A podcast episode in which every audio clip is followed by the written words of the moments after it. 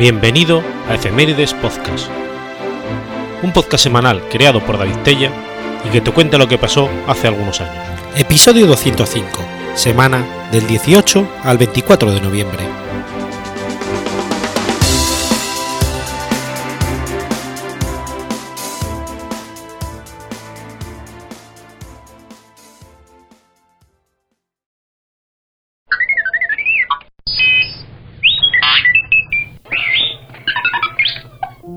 18 de noviembre de 1307. Según la leyenda, Guillermo Tell acierta una manzana colocada en la cabeza de su hijo.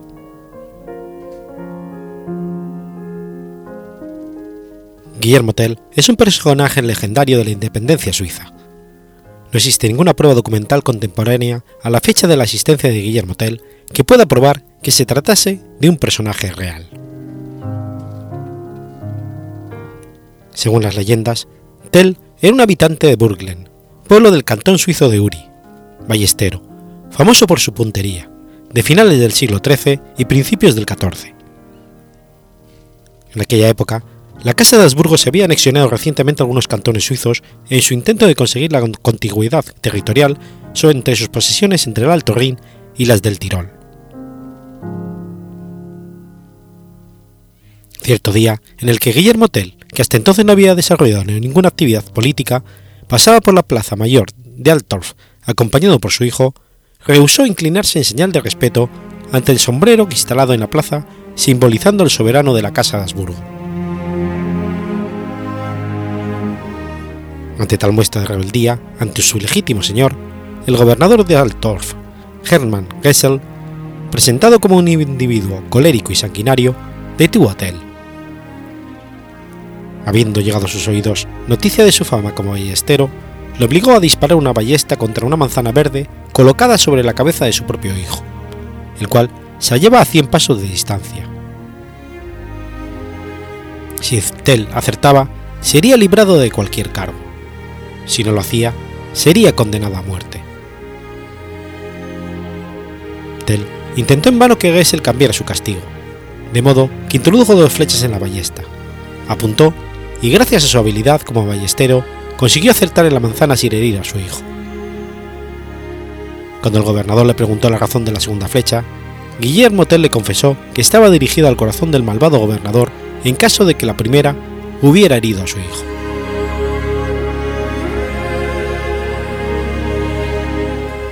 Enfurecido por la respuesta, volvió a detenerlo y mandó que lo encarcelaran en el castillo de Kusnarz.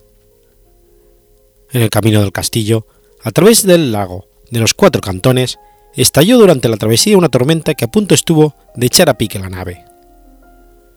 Tell, desatado por los guardianes para que pudiera llevarlos a tierra, se hizo con el control del barco y logró llevarlo a la orilla, salvando así su vida y la de los demás ocupantes de la barca, entre los que se encontraba el propio Geisel.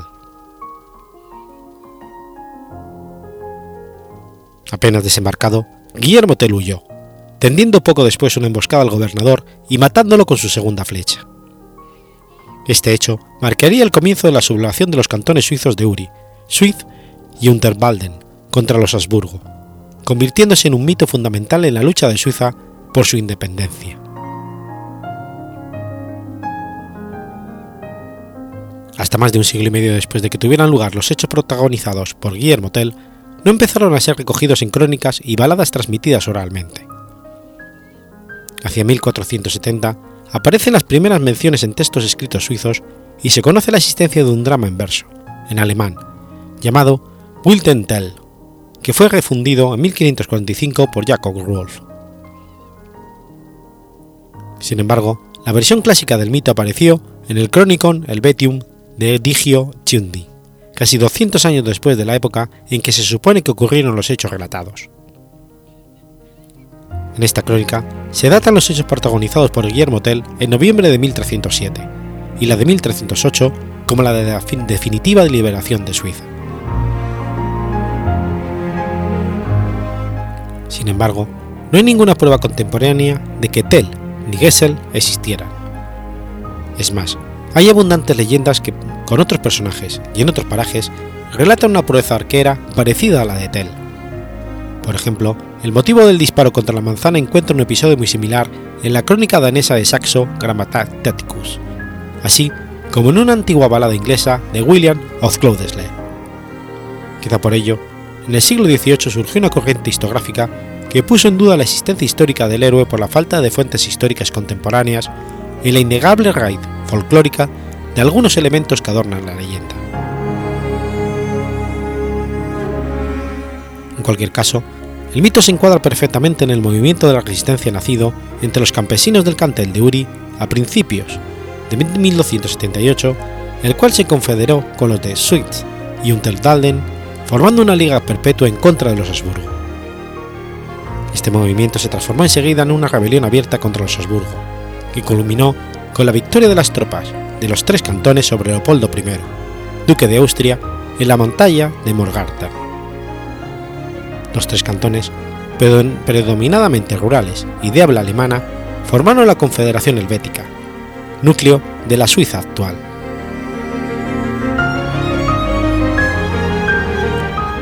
Con el transcurso de los siglos, la figura de Guillermo Tell encarnó los ideales de lucha por la libertad e independencia de Suiza primero y más tarde de los del amor paterno y la lucha por la justicia.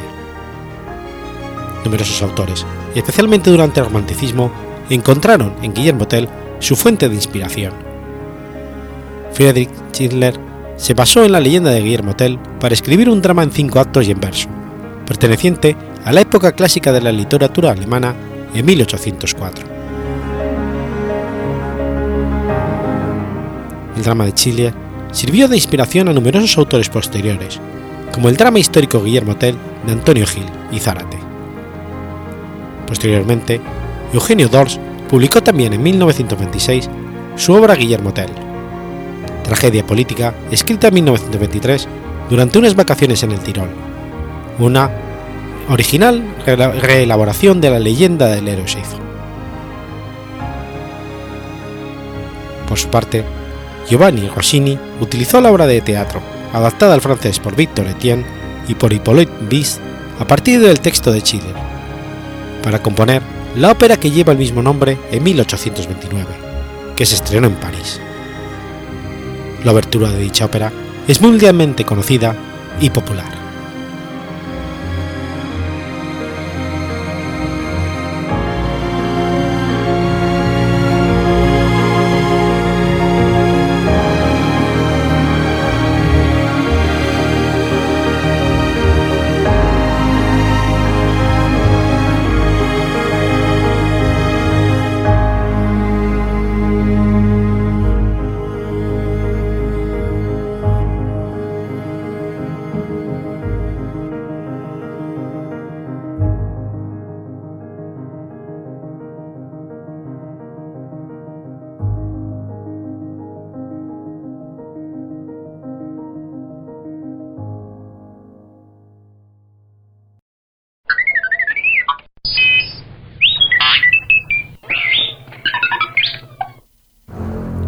19 de noviembre de 1805.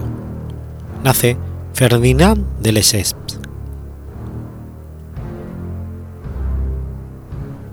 Ferdinand Marie, vizconde de Lesseps, fue un diplomático de carrera y empresario francés.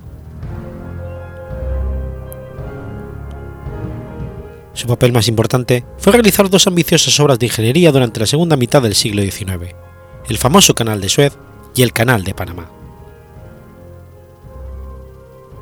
El entorno que rodeaba a Ferdinand era el de una familia adinerada y acomodada, que además poseía una rica historia. Su padre fue Mathieu de Lesseps, diplomático de carrera, y su madre, Catherine de Gripenet. Muy poco se conoce de su infancia. Durante algunos años residió en Italia, cuando su padre estaba realizando labores consulares en dicho país. Posteriormente, estudió en el Colegio Enrique IV de París, entre los 18 y 20 años. Se enroló entonces en el ejército francés. A los 20 años, en 1825, y por petición de su tío, Barthélemy, encargado de negocios de Francia, se inició en la diplomacia. Durante dos años se convirtió en adjunto de la embajada y vicecónsul de Lisboa con su tío. Poco después, en 1828, asistió como vicecónsul a su padre, encargado de negocios en Túnez, quien le encargó diversas misiones para el mariscal Bertrand Clausel, general del ejército de ocupación de Argelia.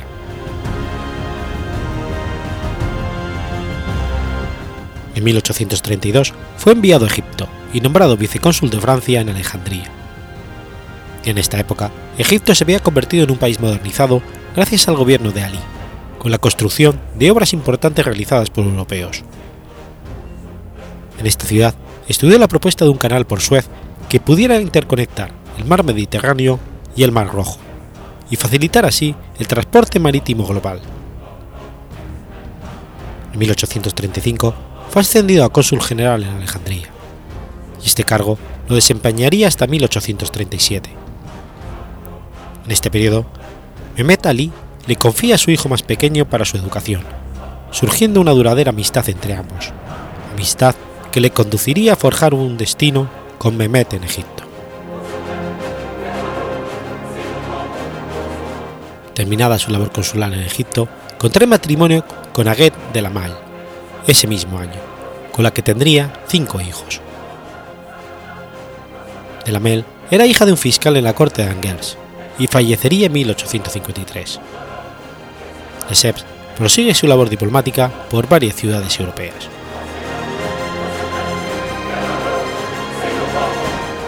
Al poco de ejercer en Barcelona, hubo disturbios en la ciudad como consecuencia de un reclutamiento forzoso y de un aumento de impuestos.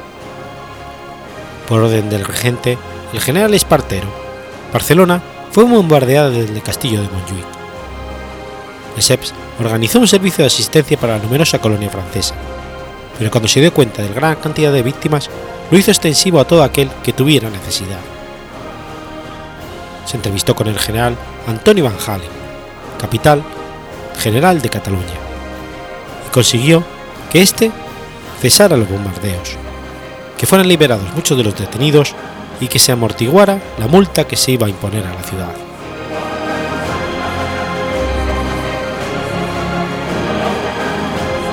En 1849 participaría como negociador de Francia en Roma durante las revoluciones de los estados italianos de 1848, debido a que Francia mantenía influencias políticas y territoriales en diversos estados, y había mandado a su ejército para hacer frente a la recién instaurada Segunda República Romana. Sin embargo, fue usado como chivo expiatorio por el gobierno francés para justificar su fracaso en Italia, esto condujo a que acabara su carrera como diplomático. Tras su fracaso diplomático en Roma, regresó a Francia y se convirtió en productor agrícola. Con el apoyo económico de su suegra, compró una gran propiedad con una casa en el departamento de Indre, en la localidad de La Cheny. La finca perteneció anteriormente a Agnès Sorel, amante del rey Carlos VII de España, de Francia, durante el siglo XV, y necesitaba una restauración considerable, asunto en el que volcó todas sus energías. En sus momentos de descanso en la residencia, Lesseps releía los antiguos documentos de su época de diplomático en Alejandría. Entre estos se encontraban algunos estudios hechos por Jean Lepire en el Istmo de Suez en 1799, a petición de Napoleón Bonaparte, quien estaba muy interesado en dicha comunicación estratégica y las investigaciones realizadas por Louis Maurice Adolphe Linant de Bellefonds, que fue ingeniero jefe de las obras públicas en Egipto, y por sus labores le fue conferido el título de Bey en 1837. Linant presentó en 1847 un proyecto técnico al que llamó Canal de los Dos Mares. La idea de unir ambos mares no era nueva. Históricamente Egipto poseía un antiguo canal que unía el delta del Nilo con el Mar Rojo, desde principios de los tiempos faraónicos, pero que en el siglo VIII fue cerrado y abandonado.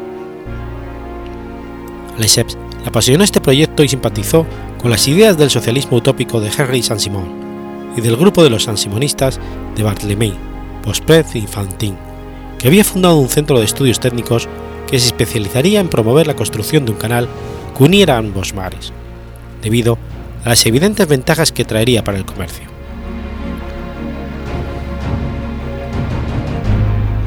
En 1852 redactó una memoria acerca del proyecto del canal, y la tradujo al árabe para el Pachá Abbas I, sucesor de Mehmet Ali, sin obtener respuesta del gobernante.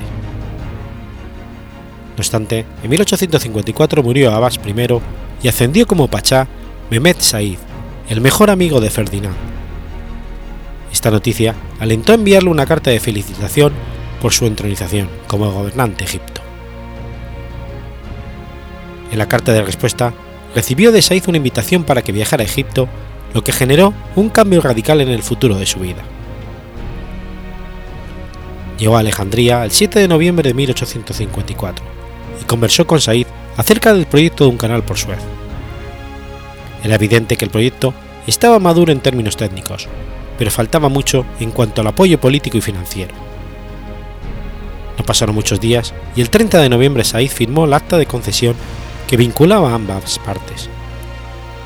Integrada por 12 artículos y expresada en un tono muy amistoso, en el acta Said le otorgaba a su amigo Ferdinand de Lesseps el poder exclusivo de construir y dirigir una compañía universal para abrir el istmo de Suez y la explotación de un canal entre los dos mares. Adicionalmente, estarían encargados de la construcción los ingenieros Linan de Belefons y el ingeniero hidráulico Mughel Bey, que realizaría un canal a nivel entre ambos mares. La compañía tendría el nombre de Compañía Universal del Canal Marítimo de Suez, y Lesseps sería su primer director. Otros puntos que trataba el acta contemplaban la construcción de uno o dos puertos en el canal. El gobierno egipcio tendría la potestad de elegir el director de la compañía y de recibir el 15% de los ingresos netos, y la, concesión tendría una duración de 99 años, a partir de la apertura del canal. Sin embargo, para ratificar plenamente el acta, se debía tener la aprobación del sultán del Imperio Otomano, Abdul Mejid I, ya que Egipto era una nación vasalla de ese imperio. A partir de este punto, el Imperio británico protestó por la celeridad del asunto. Así que por presión del embajador inglés en el Imperio Otomano, el sultán no dio una respuesta definitiva.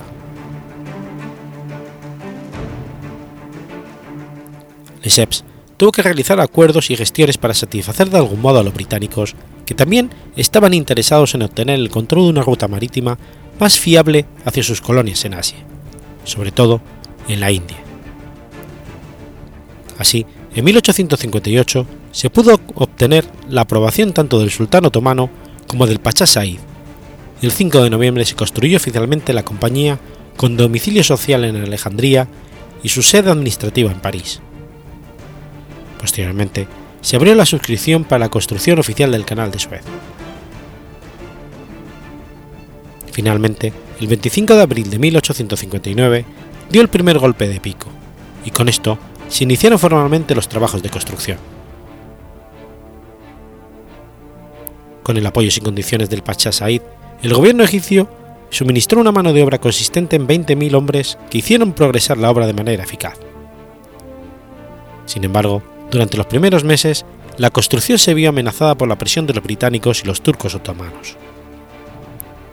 La situación se agudizó en octubre del 59, cuando Ferdinand tuvo que acudir ante el emperador Napoleón III para reducir la intervención del gobierno francés con tal de no enemistar a los británicos incluso a costa de un ritmo más lento en la construcción del canal.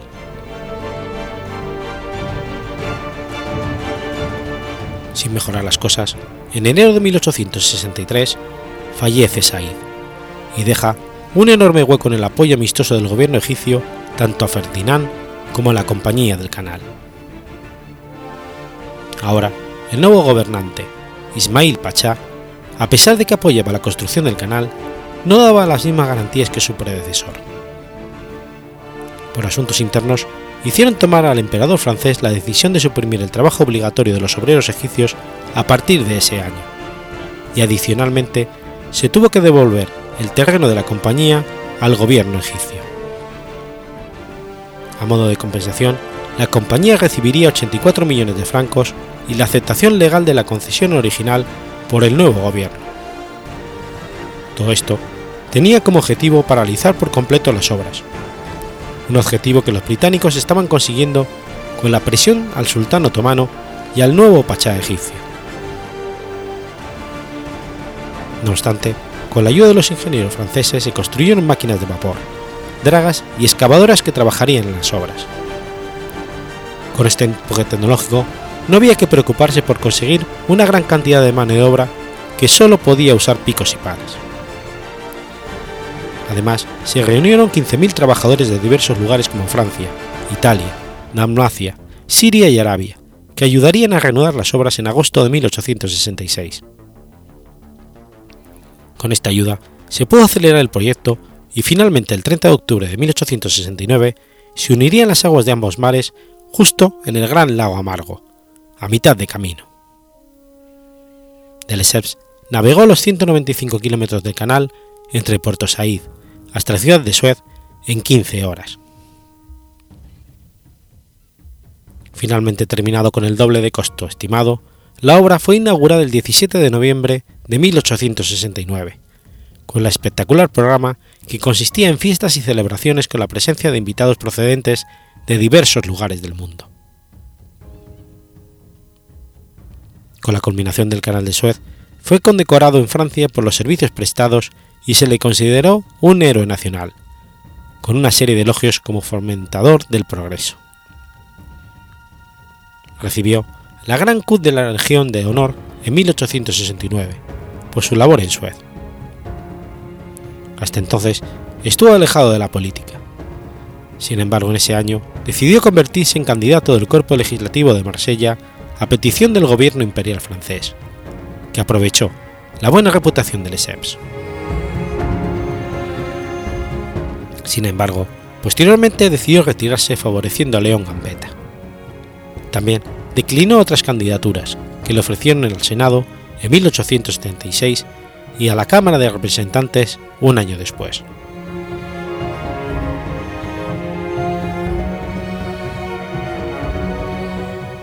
En noviembre de 1871 se casó nuevamente, esta vez con una joven francesa de 20 años llamada Louise Helena Abad de Barguet, con quien tuvo 12 hijos. Durante esta etapa, estuvo planeando otros proyectos tales como crear en 1873 una vía ferroviaria que uniera Europa con Asia, específicamente a la ciudad de Bombay y con un ramal hacia Pekín. También apoyó a Francis Le que tenía planeado convertir el desierto del Sáhara en un mar interior, pero ninguno de estos proyectos fue acometido por Ferdinand.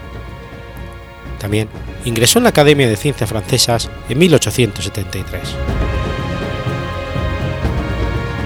En 1876 participó como presidente del Comité Nacional Francés de la Asociación Internacional Africana, que estaba a cargo del rey Leopoldo II de Bélgica, y que tenía como objetivo explorar la región del Congo con el fin de colonizarla y expoliarla. Envió al explorador ítalo-francés Pierre Sardogan de Brasa, que recorrió y después reclamó para Francia el Congo francés, actual República del Congo.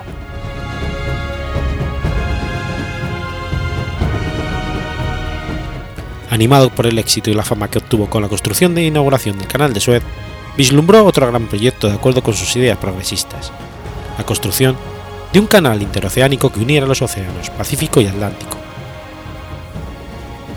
Desde el siglo XVI, diversos países estuvieron interesados en construir una vía navegable por Centroamérica y que durante la época en que se consolidó el proyecto, los Estados Unidos e Inglaterra se estaban disputando la idea, buscando múltiples rutas alternativas para obtener una ventaja comercial. Esto dio como resultado dos rutas predeterminadas, Nicaragua y Panamá. Francia, y sobre todo Lesseps, era renuente a construir la vía sobre Panamá y decidió, mediante la sociedad civil del Canal Interoceánico, presidida por él mismo, enviar al oficial de la Marina Lucien Napoleón Bonaparte en 1876 al istmo de Panamá para verificar si la obra era factible.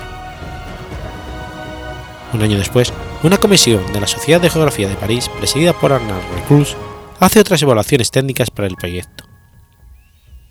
Viendo las buenas condiciones para construir un canal en Panamá, Weiss fue a Bogotá a solicitar la construcción de la vía y el 18 de mayo de 1878 se firmó el contrato Salgar-Weiss, con el que Colombia autorizaba a Francia a realizar dicho proyecto con una duración de 99 años.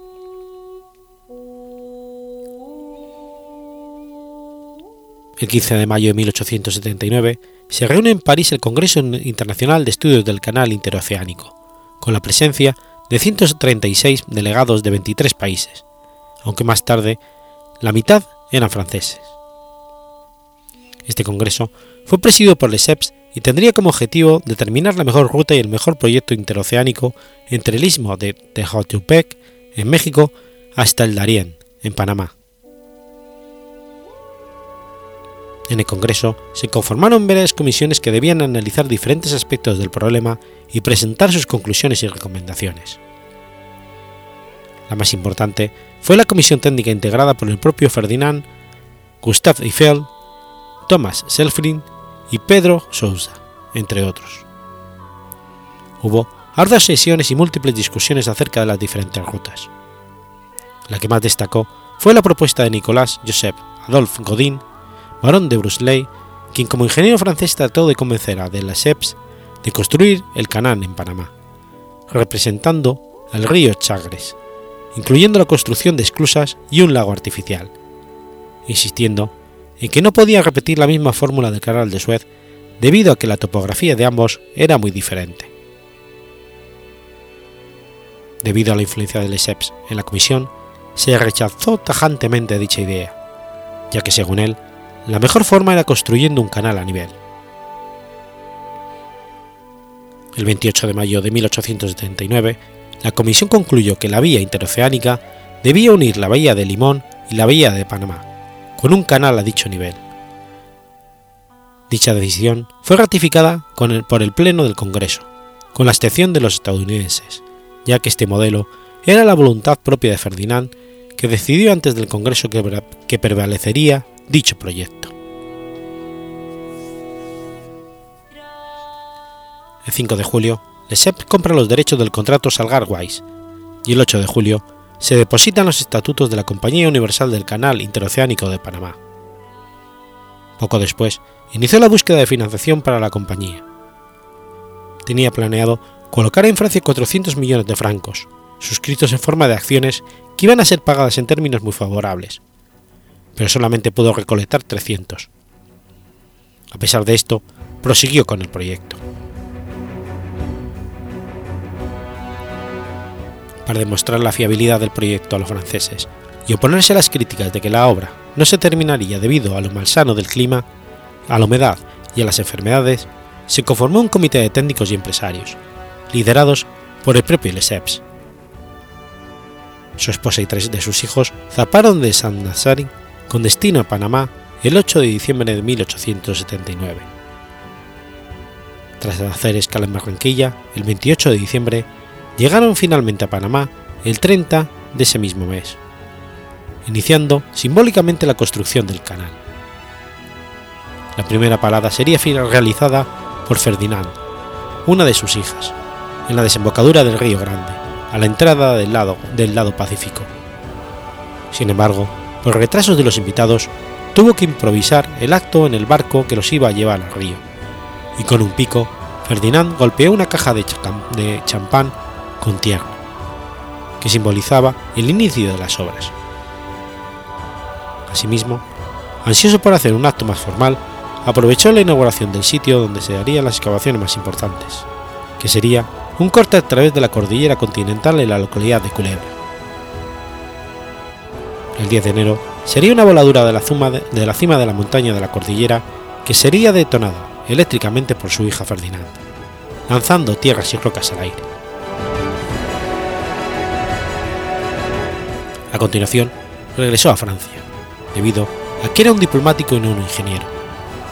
Encargó a su hijo Charles la supervisión en Panamá, mientras que el propio Ferdinand se encargó de conseguir más contactos para financiar su obra. Estos contactos los conseguía solamente con su ingenuidad y su fe en que el proyecto saldría bien, desconociendo detalles técnicos y logísticos, confiando en que iba a disponer de la gente y la maquinaria adecuada para la obra. Paralelamente, una comisión técnica realizó unas exploraciones en la ruta del proyecto para confeccionar las especificaciones y los planos de la ruta final. Sin embargo, también tenía como objetivo convencer totalmente a los inversores de que lo que venía, tenía Ferdinand era todo, todo cierto. No obstante, el informe final del 14 de febrero de 1880 fue hecho de manera apresurada y sin estándares científicos o profesionales, y decía que no iba a haber problemas en la excavación de la cordillera continental, que se podía hacer un canal a nivel y que se tardarían ocho años en terminar la obra.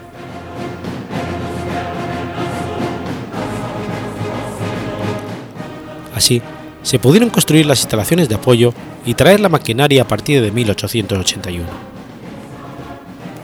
Acudió ante el mismo contratista que realizó el canal de Suez y también adquirió el ferrocarril de Panamá en agosto de 1881, que iba a ser usado como un elemento importante en la construcción del canal y que, le costó a la compañía unos 25 millones de dólares, que representaba una tercera parte de los recursos de la compañía. Sumado a esto, a partir de dicho año aparecen los casos de fiebre amarilla y malaria que menguaron la fuerza laboral e incluso afectaron a los encargados franceses que ejecutaban el proyecto. Dado que en esa época no se conocía la enfermedad y sus causas, se atribuyen a malestares renales o fiebre común que tenían como origen emanaciones tóxicas de la Tierra. Todo, ello sin saber que los hospitales que los franceses construyeron eran los principales focos de enfermedades, ya que los mosquitos se reproducían en el agua usada para que no entraran insectos en el hospital. Otro gran problema fue que el contratista original en que Lesseps confió canceló su contrato en una carta el 31 de diciembre de 1882. Esto condujo a un caos en la obra que solo se iba a solucionar en marzo del 83, cuando se modificó la organización del proyecto. La compañía asignó un director general como superintendente y tuvo que usar el sistema de pequeños contratistas. Por este motivo, se usaban pequeñas maquinarias que eran desechadas con frecuencia, generando así un aumento en la mano de obra, alcanzando la cifra de 19.000 obreros en 1884, principalmente traídos de las Antillas. Sin embargo, en el 85 la situación de las enfermedades empeoraba, quedando incluso los directores generales afectados por la fiebre amarilla y la malaria, de manera directa o indirecta, y surgía un problema nuevo, los derrumbes en las excavaciones. En esta fecha solo se había removido el 10% del corte culebra, y ya muchos pensaban que la idea de un canal a nivel, como Ferdinand propuso, estaba desfasada.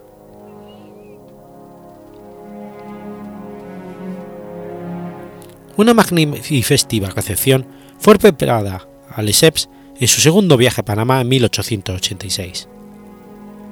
Los excesivos lujos para los altos dirigentes de la obra causaron una alta erogación en el proyecto del canal y su posterior quiebra en 1889. En el 86, el director general León Boyer criticó que con el tiempo que quedaba y los pocos fondos disponibles iba a ser imposible trazar el canal a nivel, y propuso que se hiciera un lago temporal y un canal de esclusas que pudiera ser profundizado. Pero la terquedad del propio Lesseps impidió que se tomara en cuenta esta idea. Aún así, los pocos avances en el corte culebra estaban haciendo preocupar a los franceses, que hasta entonces querían que el proyecto avanzaba sin problemas. Así, se tuvo que organizar una segunda compañía, Artigue Sondegers et Cie, que estaba bajo la tutela de Philippe Bunau Varille, fundada por recomendación de Charles y que realizaría un proyecto que se enfocaría solamente a esta área. Adicionalmente, el sistema de pequeños contratistas se reformó, transformándolo en un sistema de seis grandes contratistas. En vista de los problemas que estaban teniendo el proyecto, Ferdinand decidió bajar nuevamente a Panamá el 17 de febrero del 86 para realizar una inspección ocular y para inspirar confianza a los trabajadores. Este iba a ser su último viaje al istmo. en enero del 87, aún estaba empecinado con su canal a nivel, pero la presión de los políticos, empresarios y de la ciudadanía francesa en general lo forzaron a, reconsiderar su idea y a tomar otras alternativas. Era evidente que lo que aprendió en Suez no iba a ser aplicable en Panamá por muchas razones. El clima en Suez era seco, pero en Panamá era húmedo y lluvioso. Las enfermedades tuvieron un escaso impacto en Suez, pero en Panamá estaba influyendo decisivamente en el fracaso del proyecto. El terreno del canal de Suez era plano y arenoso. Su altura máxima eran 15 metros. En cambio, en Panamá era rocoso y montañoso, con una altura máxima de 95 metros en Corte Culebra.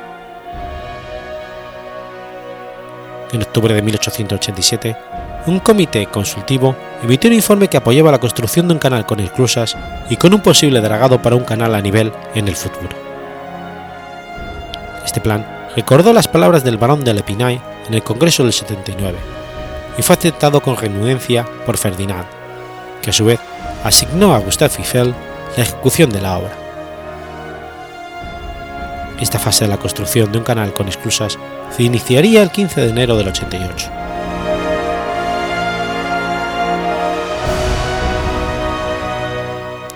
Durante este año, la construcción iba mejorando.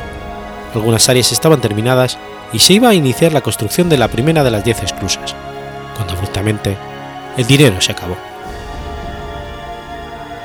La fe que poseía ya no era suficiente y tenía que mantener a toda costa a una persona, a una prensa incuestionablemente a su favor, llegando a sobornar con altas sumas a periodistas y parlamentarios de la época, para calmar los ánimos de los franceses y no revelar las estadísticas de muertos y enfermos de la obra.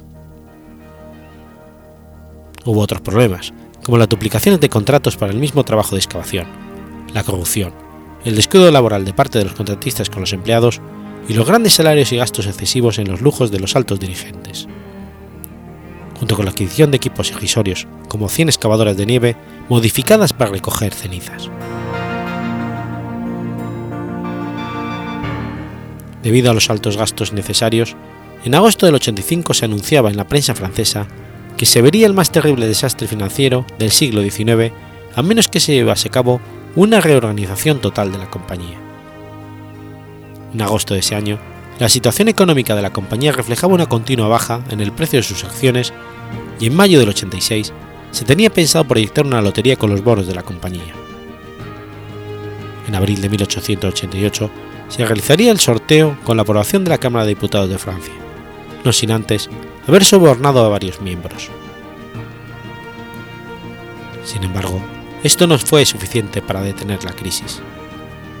En enero del 89, los accionistas decidieron disolver la Compañía Universal del Canal Interoceánico de Panamá, enviándola a una sindicatura judicial bajo la dirección de Josep Brunet, del Tribunal Civil de Sena. El 4 de febrero del 89 sería liquidada la empresa, dejando en la ruina a más de 85.000 suscriptores. No obstante, el proyecto del canal seguiría avanzando aún sin fondos hasta el 15 de mayo de 1889.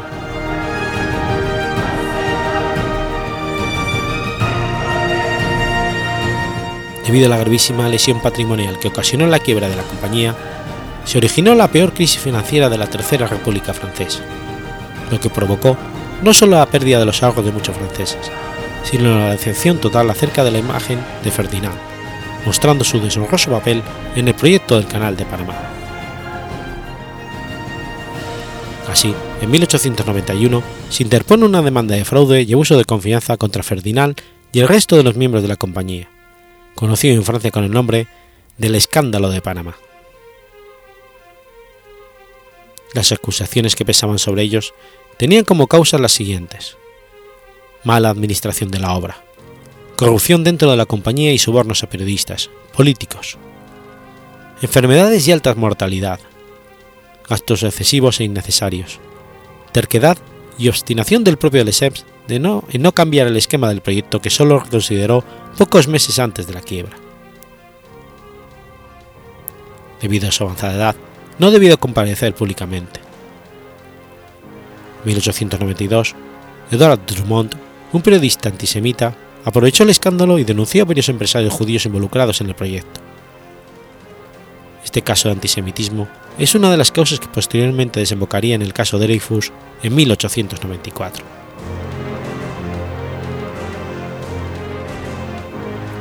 El 9 de febrero de 1893, el Tribunal de Apelación de París condenó tanto a Ferdinand como a su hijo Charles, a Gustave Eiffel y a Charles Brohaut a cinco años de prisión y 3.000 francos de multa.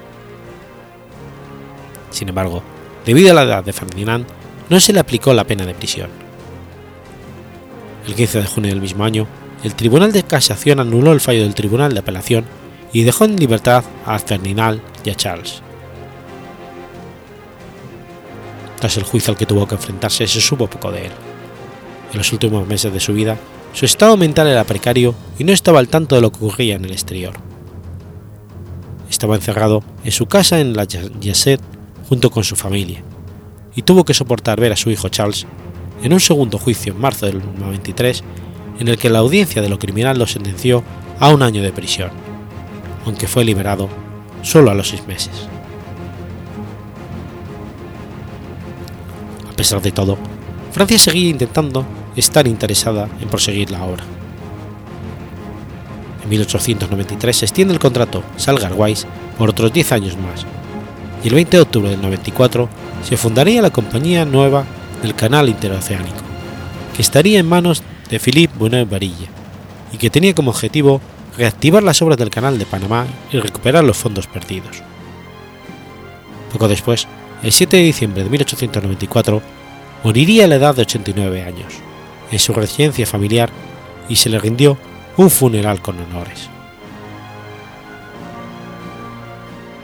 El legado que dejó fueron sus dos obras más importantes, indispensables en su época y aún en la actualidad para el comercio internacional.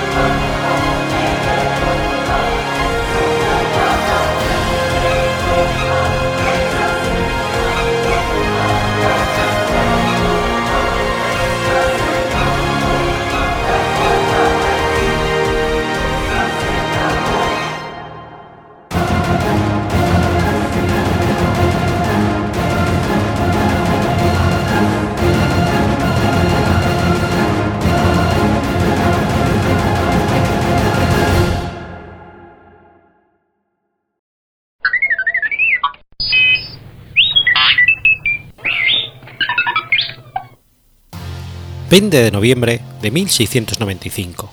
Es ejecutado Zumbi dos Palmares.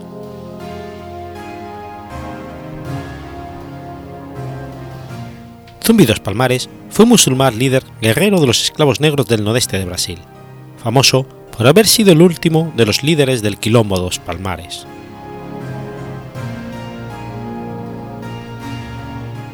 El Quilombo de los Palmares, localizado en la actual región de Niao Dos Palmares, Alagoas era una comunidad autosustentable, un reino formado por esclavos negros que habían escapado de las facendas brasileñas.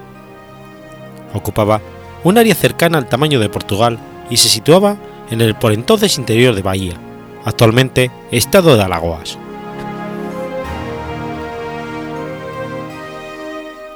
Zumbi nació libre en Palmares, aproximadamente en 1655, seguramente dentro de una familia de la élite local, pero fue capturado por esclavistas portugueses cuando tenía aproximadamente 6 años. Zumbi escapó de la esclavitud hacia 1670 y a sus 15 años regresó a su lugar de origen, pero no se conoce más datos sobre sus primeros años. Ciertas teorías apuntaban a que durante este periodo Zumbi había sido bautizado en el catolicismo e instruido en latín y portugués por un clérigo, pero la historiografía actual no haya pruebas de que ello realmente hubiera sucedido, siendo además muy dudoso que sus amos le hubieran proporcionado instrucción alguna. Ya en su juventud temprana, Zumbi se volvió conocido por su destreza y astucia en la lucha y ya era un estratega militar respetable cuando pasó los 20 años de edad. En 1675, durante un ataque de los colonos portugueses, fue tomado un mocambo, el cual poco después fue recuperado por Zumbi y sus tropas, lo cual aumentó su fama de guerrero. En 1678, el gobernador de la capitanía de Pernambuco, cansado del largo conflicto con el quilombo de Palmares, se aproximó al líder del Palmares, Zanga Zumba, con una oferta de paz. Fue ofrecida la libertad de todos los esclavos nacidos en Palmares si ellos admitían la autoridad de la corona portuguesa. La propuesta fue aceptada por Ganga Zumba, pero la evolución de los hechos muestra que Zumbi miraba a los portugueses con desconfianza considerando que la oferta de los europeos implicaba sin duda que la élite quilombala debería renunciar a muchos de sus derechos y costumbres. Zumbi rechazó la propuesta del gobernador portugués y desafió el liderazgo de Ganga Zumba, prometiendo continuar la resistencia contra la opresión portuguesa. Zumbi se convirtió en el nuevo líder de quienes se quedaron con el quilombo de Palmares.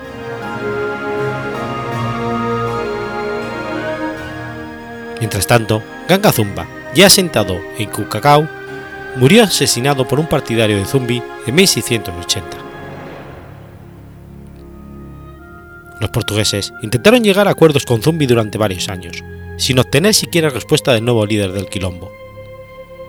El nuevo gobernador de Pernambuco, Caetano de Melo e Castro, contrató en 1693 al bandeirense paulista Domingos Jorge Velo para organizar la invasión y destrucción de Quilombo, iniciándose una feroz campaña militar contra los quilombolas a fines de ese mismo año. El 6 de febrero de 1694, la capital de Palmares, el Mocambo de Macaco, fue destruida y Zumbi escapó herido.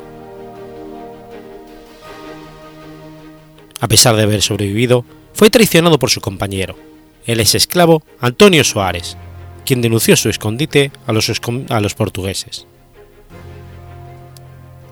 Zumbi fue sorprendido por el capitán Furtado de Mendoza, en su reducto, y murió en una emboscada el 20 de noviembre de 1695.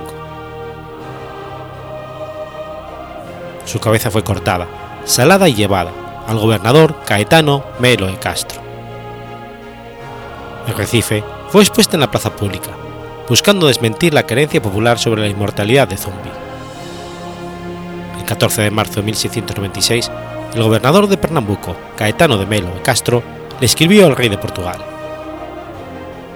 Determiné que pusiesen su cabeza en un poste en el lugar más público de esta plaza, para satisfacer los ofendidos y justamente quejosos, y atemorizar a los negros que supersticiosamente juzgaban a Zumbi como inmortal, para que entendiesen que esta empresa acababa del todo con los palmares.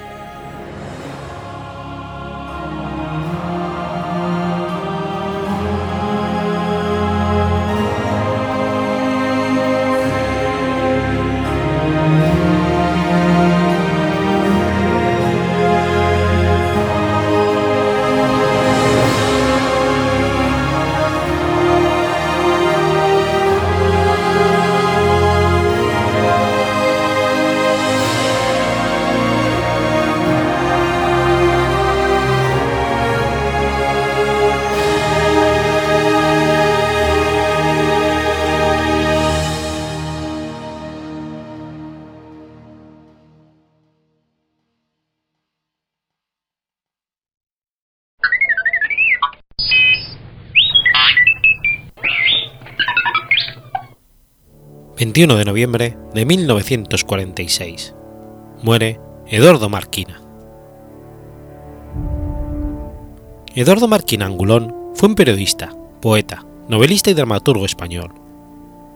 Fue sobrino del también poeta y dramaturgo posromántico Pedro Marquina y padre del cineasta y director de cine Luis Marquina. Fue el segundo de cinco hijos que tuvieron la barcelonesa de origen leonés Eduardo Angulo, y el aragonés afincado en Cataluña, Luis Marquina y Dutu. Estudió con los jesuitas, antes de instruirse en Derecho y Filosofía en la universidad, pero suspendió los exámenes y abandonó estas carreras al fallecer sus padres, sustituyendo a su padre en la empresa química en que trabajaba como oficinista. Se ubicó en la lírica modernista y neorromántica, y en el drama histórico de corte poético con loas heroicas, que unos han querido ver como nostalgia patriótica y otros como crítica. En 1897 comenzó a escribir en la revista modernista Luz. Allí amistó con Luis Zulueta y publicó sus primeras traducciones de poesía simbolista francesa. Después, colaboró en Barcelona Cómica, el diario republicano y catalanista, Publicidad y Vida Nueva. Frecuentaba entonces en Barcelona la tertulia del Quatre Gats, donde conocía a Santiago Rusiñol, Ramón Casas, Pompeyo Jenner y Pablo Picasso. En 1903 se casó con Mercedes Pichot, de quien tuvo a su hijo Luis. Tres años después se estableció en Madrid. En su desarrollo ideológico partió de postulados izquierdistas para ir pasando con el tiempo hasta posturas más conservadoras, compartiendo correspondencia y tertulia con los nombres más importantes de la intelectualidad española de la época, Miguel de Noamuno, Clarín, Benito Pérez Galdós o Federico García Lorca. En Madrid residió en la calle del Barquillo, perteneciente al barrio de Chueca, Distrito Justicia. Fue, junto al escritor y periodista Francisco Serrano Anguita, uno de los propulsores de la creación de la Sociedad General de Autores.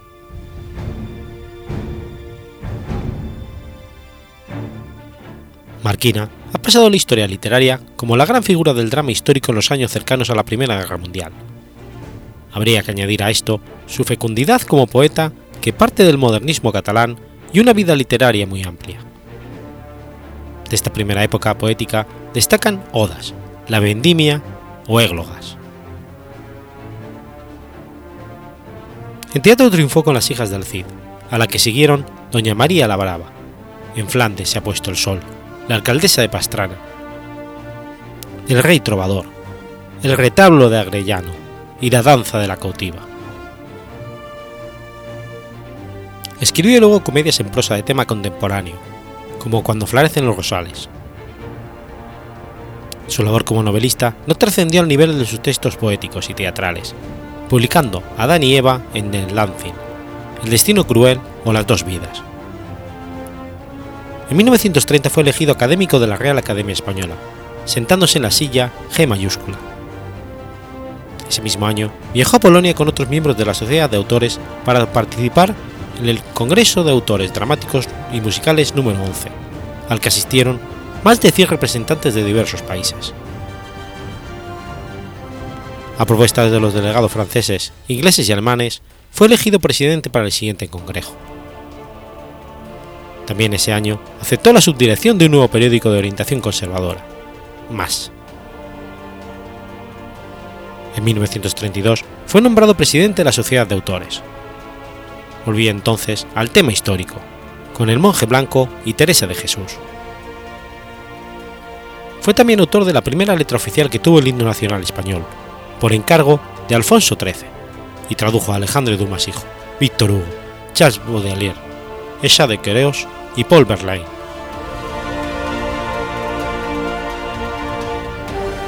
Al estallar la guerra civil, se hallaba en Argentina invitado por la actriz Lola Membibres, que iba a estrenar sus obras consiguió reunir a toda su familia allí y se declaró de parte de los sublevados. Recitó por Radio Excelsior de Buenos Aires seis romances con epílogo en prosa, por el amor de España, dedicado a los legionarios de Franco, en beneficio de los huérfanos de la Cruzada Española. Volvió a España y se instaló primero en Burgos y posteriormente en Sevilla, mientras su hijo cineasta visitaba los frentes y realizaba documentales. Ya en Madrid, escribió tres sonetos para la corona de sonetos en honor a José Antonio, aunque solo se publicó ahí el primero.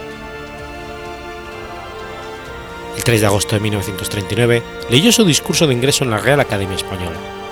Lope, también escribió el guion de la película El Alcázar de Toledo. Al final de su vida, se empapó de diferentes sentires y culturas viajando por diferentes países europeos y americanos, falleciendo de un súbito ataque al corazón en la ciudad de Nueva York, donde trabajaba como diplomático de España el 21 de noviembre de 1946.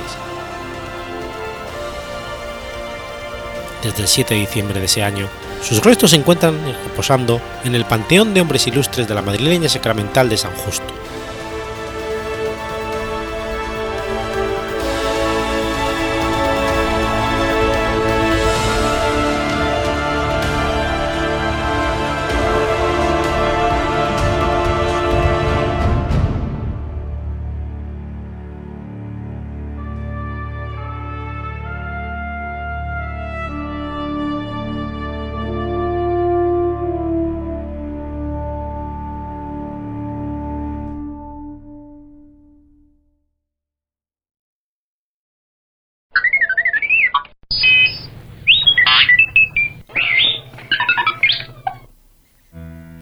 22 de noviembre de 1594.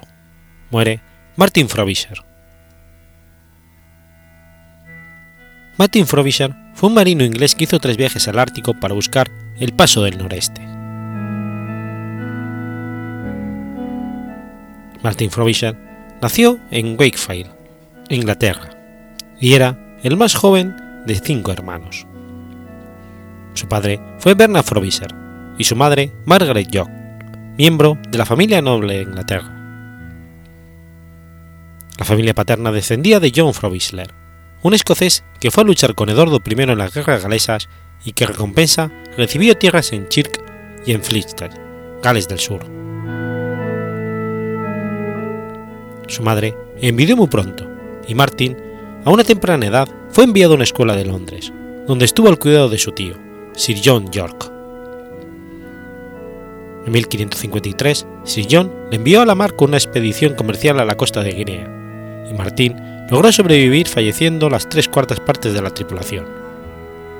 Al año siguiente, en otra expedición a Guinea, fue retenido como rehén por un jefe africano durante varios meses antes de ser liberado.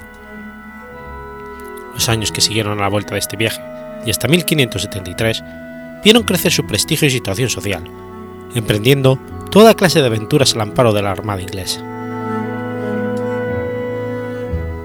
En 1565 ya se le conoce como capitán Martin Frobisher, y en 1571 y 72 servía a la reina en las costas de Irlanda. Frobisher fue acusado de piratería por lo menos tres veces, aunque los casos nunca fueron a juicio.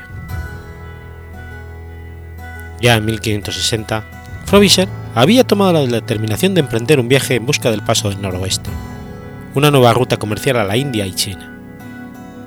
Le llevó 15 años obtener la financiación necesaria para su proyecto. Hasta 1576, Frobisher no logró convencer a la Moscow Company, un consorcio de comerciantes ingleses que anteriormente había enviado varias expediciones en busca del pasaje del noroeste, para que financiase su expedición. Con la ayuda de Michael Lord, el director de la compañía, Frobisher fue capaz de reunir el capital suficiente para tres barcos: el Gabriel, construido expresamente para esta misión y capitaneado por Christopher Hall, el Michael, adquirido para este viaje, y capitaneado por Owen Griffith, y una pequeña pinaza de 10 toneladas. El total de las tripulaciones estaba formado por unos 35 hombres.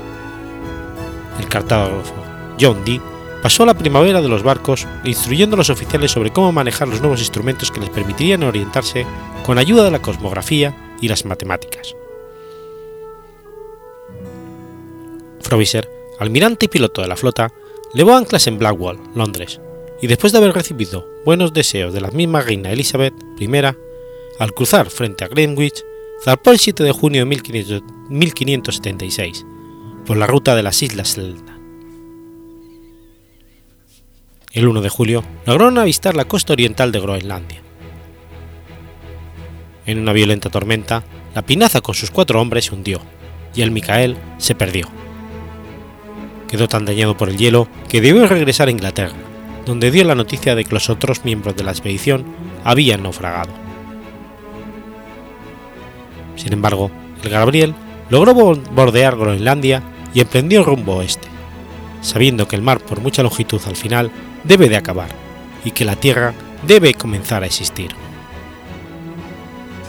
Lograron avistar tierra el 28 de julio, casi con seguridad la costa de la isla Resolución. Al norte descubrió un gran estrecho, que él pensó dividía América, al sur, de Asia, al norte, y al que dio nombre, siguiendo el ejemplo de Magallanes, como estrecho Frobisher.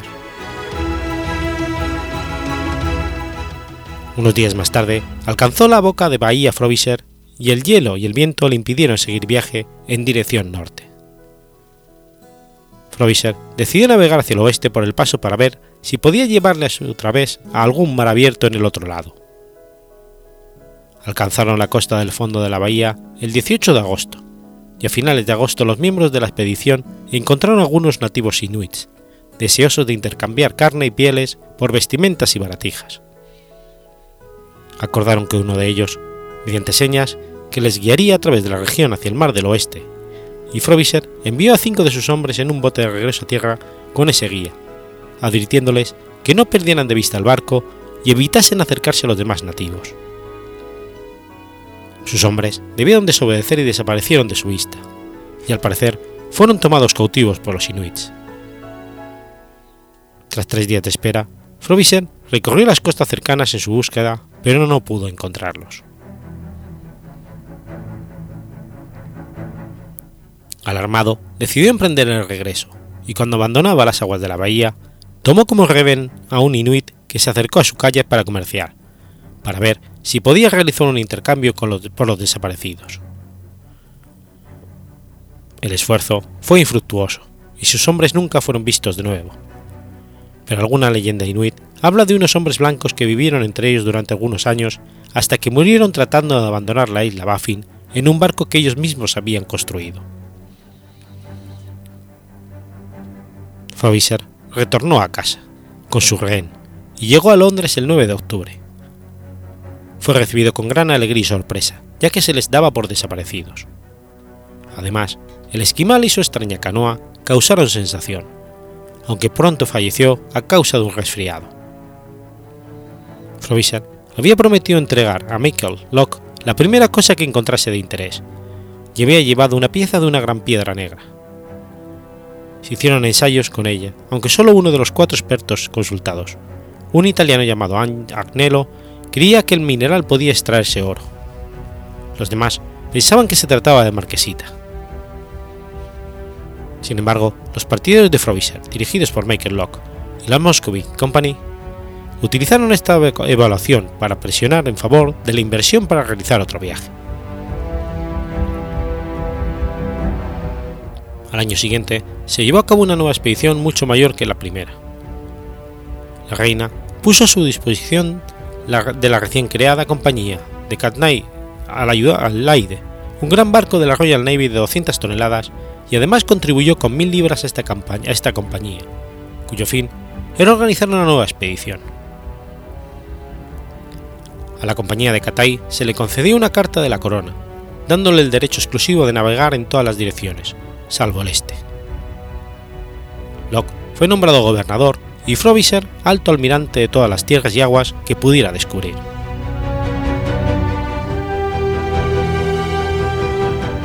El 27 de mayo de 1577, la expedición compuesta, además de por el Aid, nuevamente por el Gabriel y el Michael, partió de Harwich con un complemento total de 120 hombres, entre ellos mineros, refineros, caballeros y soldados. Navegando por el, norte de Escocia, rodearon Groenlandia por el sur, pero no pudieron desembarcar a causa del hielo. Llegaron a Isla Hall, en la boca de la bahía de Frobisher, el 17 de julio. Unos días más tarde, se tomó posesión solemne en nombre de la reina de esas tierras y de la parte sur de la bahía. Llevó varias semanas recolectar minerales, con la ayuda de cinco mineros, pero se hizo muy poco en el objeto inicial del descubrimiento de la nueva ruta, ya que el encargo de su misión especificaba especialmente solo para la búsqueda mineral de oro, y aplazar el ulterior descubrimiento del pasaje hasta otro momento.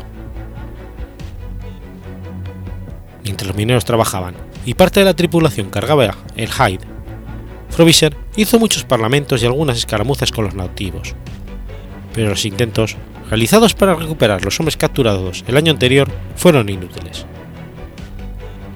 Antes de emprender el regreso, el 23 de agosto, nuevamente tomó a un nativo, a su mujer y un niño.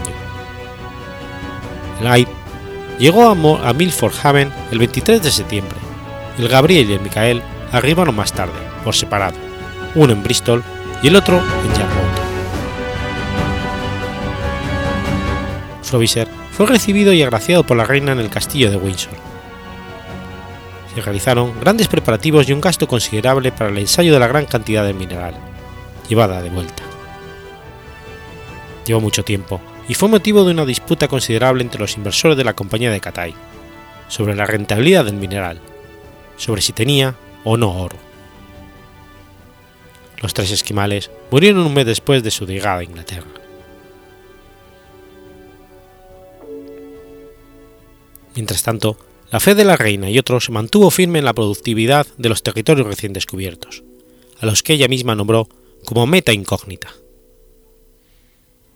Resolvió enviar una expedición más grande que nunca, con todas las necesidades básicas para el establecimiento de una colonia de 100 hombres, y Frobisher fue nuevamente encargado de dirigirla al frente del Hyde.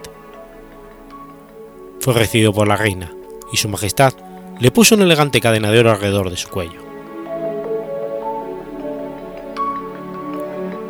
El 3 de junio de 1578, la expedición que consistía en 15 buques dejó Harwich y navegando por el Canal de la Mancha, el 20 de junio llegó al sur de Groenlandia, donde Frobisher y algunos de sus hombres alcanzaron tierra y tomaron posesión de ella en nombre de la reina, llamándola West England.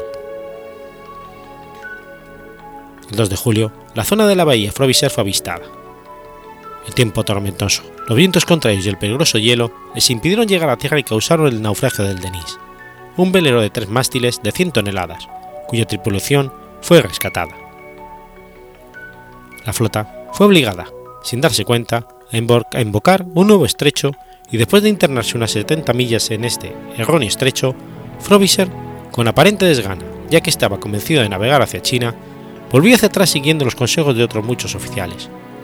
Después de muchos contratiempos y separaciones, la flota llegó por fin a anclar en un pequeño brazo interior de la bahía de Frobisher, casi a finales de julio, al que bautizó como Estrecho de la Condesa de Warwick, en honor de uno de los miembros del Consejo que había aconsejado su viaje.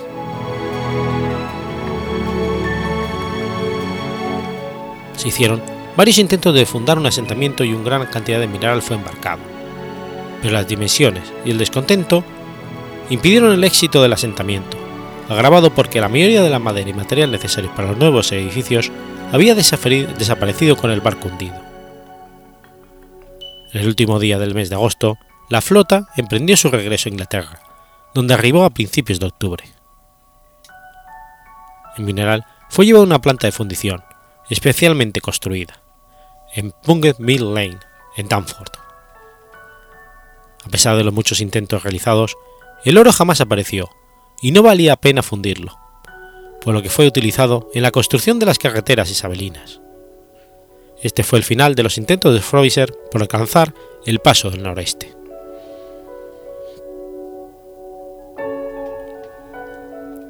Tras el fracaso de la compañía Cathay, Frobisher continuó su carrera en la Royal Navy.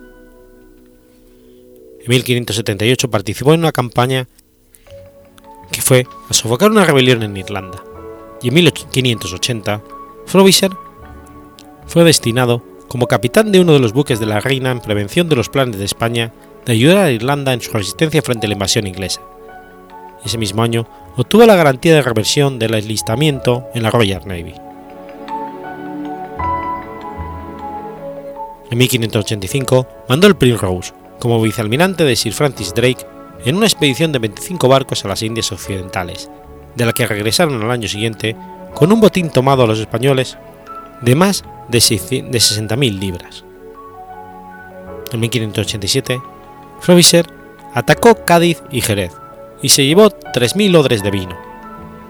Este botín puso de moda el Jerez en la corte inglesa.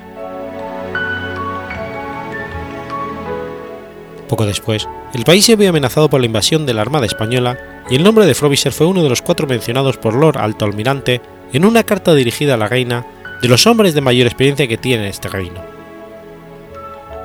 Por sus señalados servicios en el Triumph, en la disposición de la Armada, Martin Frobisher fue nombrado caballero en 1588. Durante la primavera de 1589, Sir Martin colaboró con Drake para hostigar a los buques mercantes españoles y continuó cruzando el canal hasta 1590, en que fue enviado al mando de una pequeña flota a la costa de España. En 1591 visitó su natal Altfolds y allí se casó con su segunda esposa, una hija de Lord Wenton, convirtiéndose al mismo tiempo en terrateniente en Yorkshire y Notts. Encontró sin embargo poco para hacer en la vida del campo, y al año siguiente se hizo cargo de la flota enviada por Sir Walter Raleigh a las costas españolas, regresando con un rico premio. En noviembre de 1594 fue encargado de una escuadra en el asedio y socorro de Brest, cuando recibió una herida de bala en Fort Crozon, una fortaleza en poder español, y debido a la mala atención médica, falleció días después, el 15 de noviembre, en Plymouth. Sus órganos fueron enterrados en St. Andrew Church, en Plymouth, el 22 de noviembre, y su cuerpo fue llevado al hombre y enterrado en la iglesia medieval de St. Giles Without Cripplegate.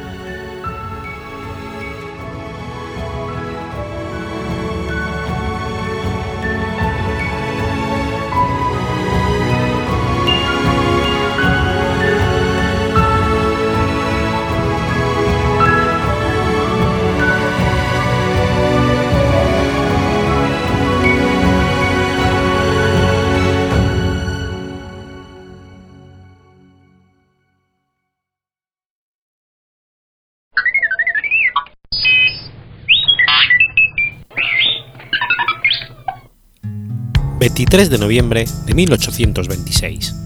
Muere Johann Ellert Bode. Johann Ellert Bode fue un astrónomo alemán, considerado en su tiempo el más grande astrónomo de su país.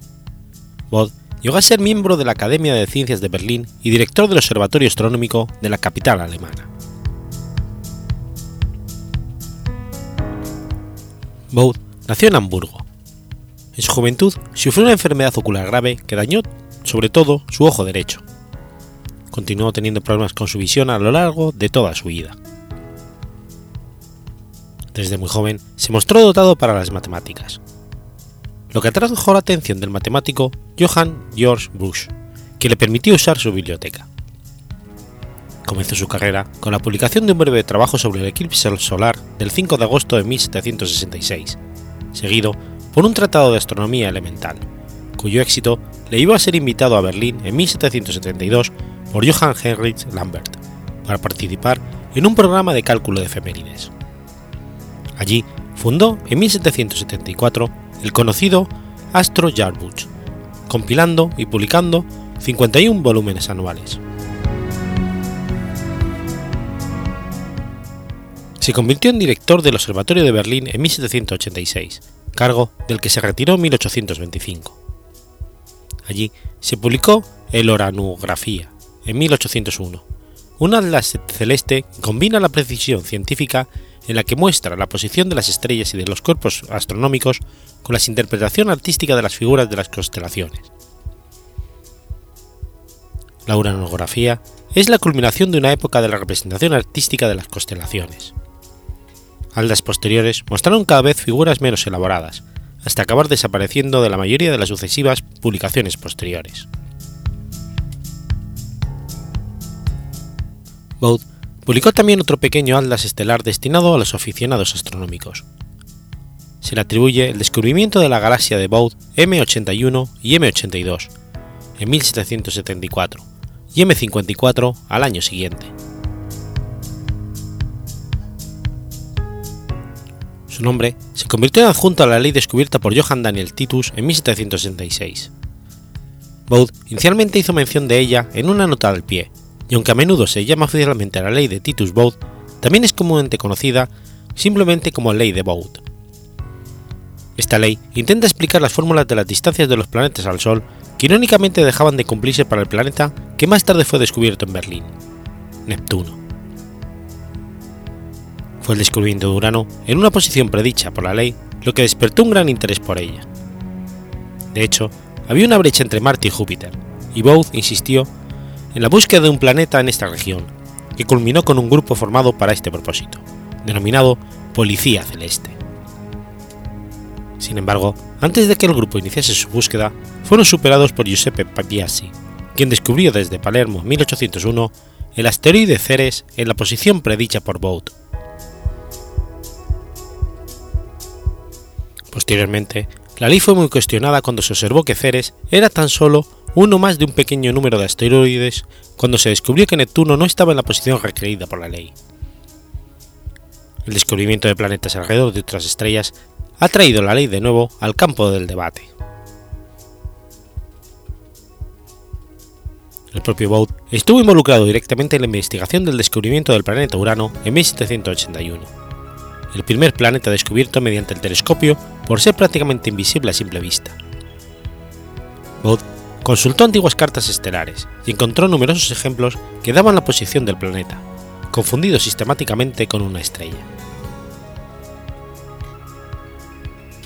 Por ejemplo, el astrónomo real de Gran Bretaña, John Flamsteed, lo había enumerado en su catálogo de 1690 como una estrella con el nombre de 34 Tauro.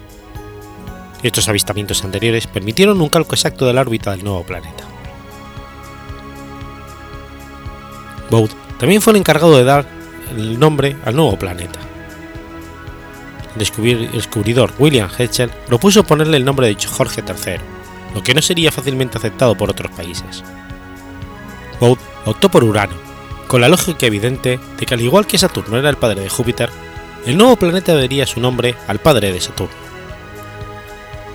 Hubo otras alternativas propuestas, pero en última instancia, la sugerencia de Bode se convirtió en la más utilizada.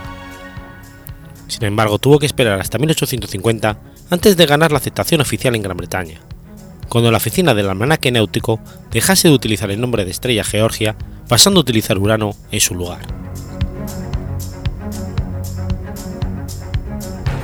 En 1789, el colega de Bode en la Real Academia de Berlín, Martin Klaproth, se inspiró en el nombre ideado por Bode para el planeta, utilizándolo para nombrar el elemento que acababa de descubrir, el uranio.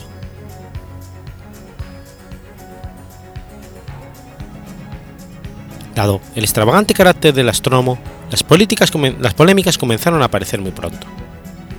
Cuando siendo muy joven empezó a catalogar los objetos del espacio profundo y publicó un catálogo de 20 de ellos, que decía haber descubierto entre 1774 y 75, se comprobó que 17 ya habían sido catalogados por otros astrónomos.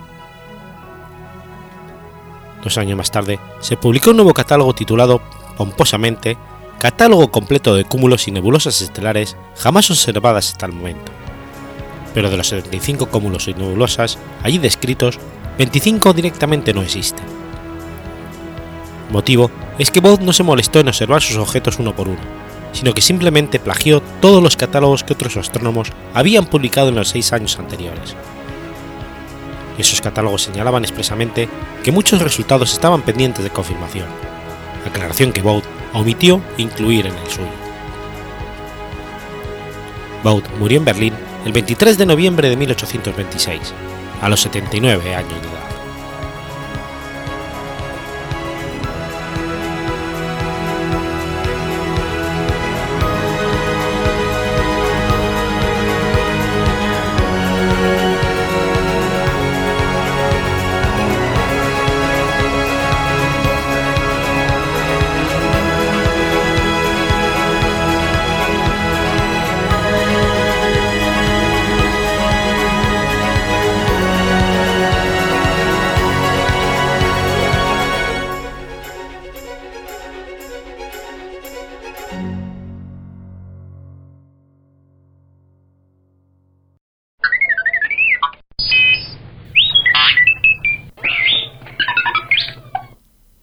24 de noviembre de 1394. Nace Carlos I de Orleans.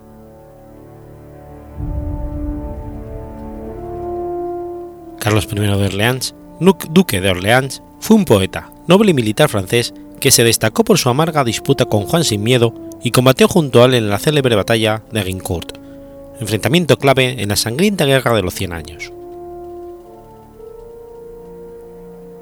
Fue hijo de la princesa milanesa Valentina Visconti y de Luis de Valois, duque de Orleans y hermano del rey Carlos VI el Loco.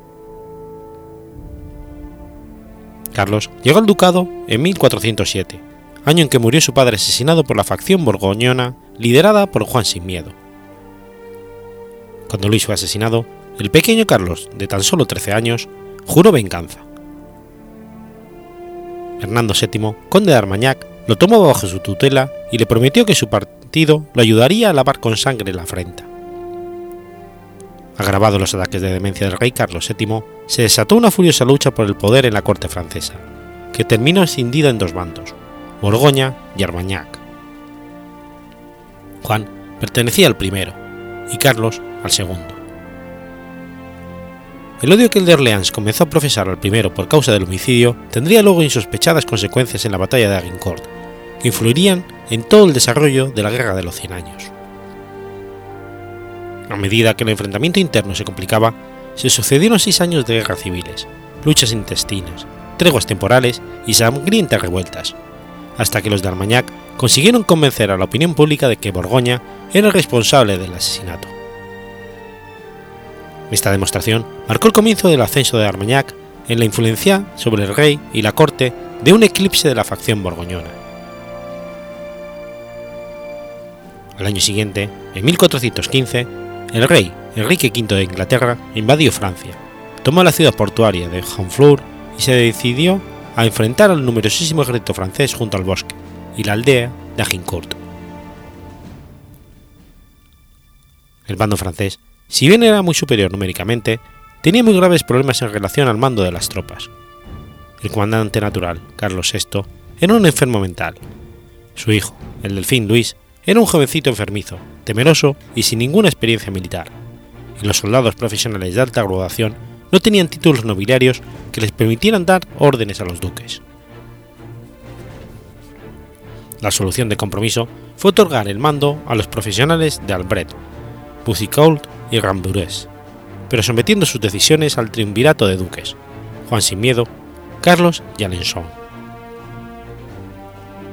Lamentablemente para los franceses, ninguno de los tres tenía experiencia militar suficiente, y además el Consejo estaba dividido por ante dicha rivalidad entre Juan y Carlos, por el asesinato de Luis. Para completar la desgracia francesa, el ejército inglés tenía un mando unificado, competente y experto, encabezado por Enrique V, contrariamente a la opinión de los tres comandantes, que acertadamente juzgaron que era conveniente atacar al enemigo con fuerzas pequeñas, profesionales y altamente móviles, Borgoña, Orleans y Alençon los obligaron a enfrentar a Enrique en un ejército enorme, compuesto por hombres reclutados por leva forzosa y estático. En Agincourt, por consiguiente, Carlos de Orleans se ubicó en el centro de la vanguardia principal del ejército francés, mezclando su estandarte con los de Carlos d'Ambret Juan Le Magré, David de Rambures, su odiado enemigo Juan I de Borgoña, los condes de Eu y Richemont otros. Alençon estaba algo más atrás, comandando el centro del ejército francés. La batalla en sí fue funesta para Francia. Después de escasa media hora de combate, la inmensa mayoría del ejército galo estaba muerta, herida, prisionera o en fuga. Carlos de Orleans fue uno de los nobles capturados por Enrique V después de la furiosa refriega cuerpo a cuerpo que se suscitó entre las vanguardias de ambos ejércitos. Cuando el rey inglés dio la orden de asesinar a todos los prisioneros, los nobles salvaron sus vidas ante la posibilidad de pedir rescate por ellas. Carlos fue conducido en cadenas a Inglaterra y alojado en una prisión, de la cual no saldría por varios años. Sin embargo, pudo aún, desde su mazmorra, arreglar el asesinato de Juan I de Borgoña, Juan sin miedo, en 1419, como venganza por el asesinato de su padre a manos del Borgoñón. Tras una penosa cautividad de 25 años, Carlos fue liberado y definitivamente, en 1440, se le permitió regresar a Francia, donde murió en 1465.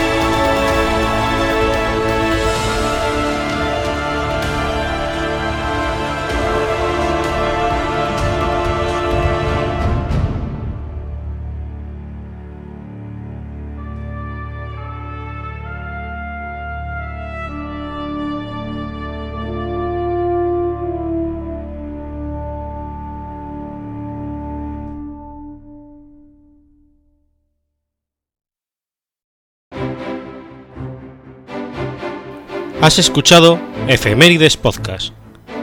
Si quieres ponerte en contacto conmigo, puedes hacerlo por Twitter a la cuenta arroba efemeridespod o mi cuenta personal, arroba telladavid, o por correo electrónico a la dirección efemeridespod.gmail.com. También puedes visitar la página web efemeridespodcast.es. Y recuerda que puedes suscribirte por iTunes y por iBox, y tienes un episodio nuevo cada lunes.